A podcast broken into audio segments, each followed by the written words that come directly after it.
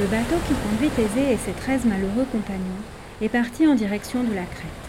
Thésée vient de découvrir qui est le Minotaure. Épisode 15 où Thésée rencontre une alliée sûre.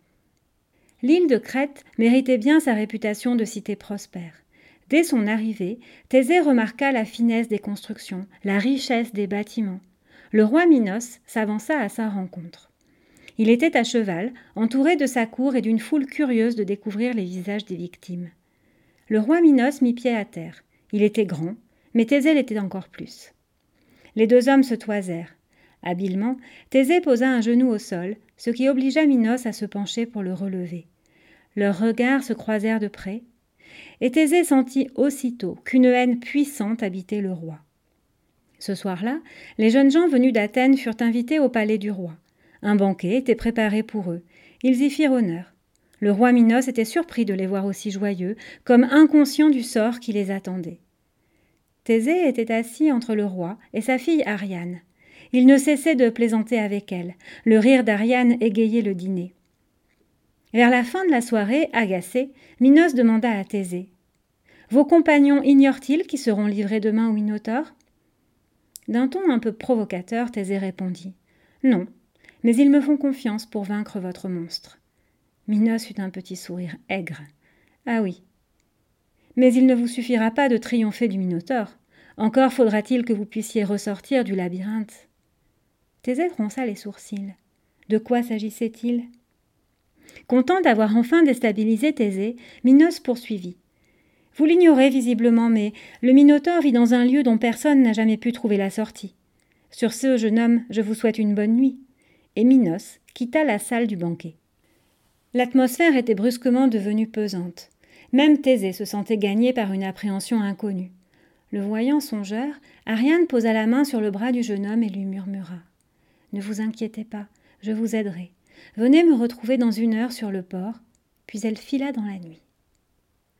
Depuis qu'elle était née, Ariane connaissait l'existence du Minotaure.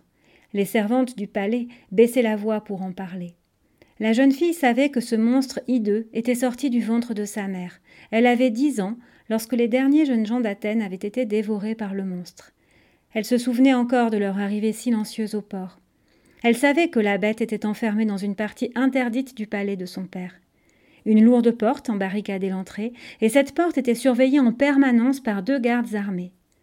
Parfois, Ariane et sa petite sœur Phèdre jouaient à se faire peur. Elle s'approchait tout doucement de l'entrée, mais elle n'allait jamais plus loin.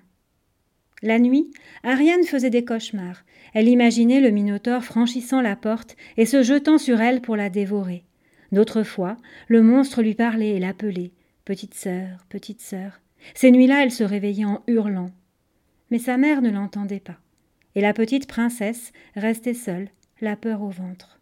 Les yeux ouverts dans le noir, elle sentait presque le souffle des naseaux du monstre s'approcher. Le cœur battant violemment, elle guettait l'aube.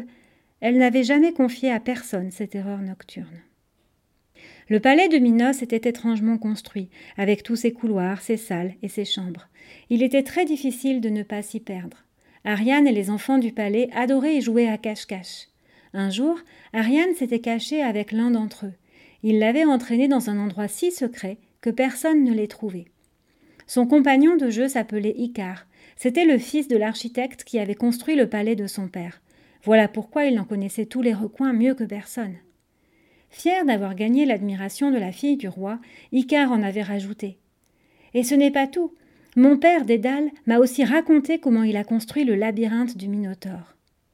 Oh s'était exclamée la petite princesse, tu y es déjà entrée Euh, non, avait avoué Icare, mais figure-toi que tout est fait pour qu'on y perde son chemin. Tu tournes à l'infini, tu vas de couloir en couloir, tu prends une direction qui te conduit à une impasse, tu dois rebrousser chemin, tu arrives dans un autre couloir, tu ne sais plus s'il faut aller à gauche ou à droite, tu n'as aucun repère, tu ne peux que te perdre. Ariane, étonnée, avait murmuré. Mais personne ne peut en ressortir, même pas ton père? Non, avait répondu Icare. Je l'ai entendu dire qu'il avait volontairement perdu les plans. Une fois entré dans le labyrinthe, personne ne peut en sortir. Ces mots tournaient en boucle dans la tête d'Ariane, le soir où elle rencontra Thésée et en tomba aussitôt amoureuse. La jeune femme ne pouvait imaginer une seconde laisser le bel Athénien dans ce piège. Mais comment réussirait-elle à l'en sortir?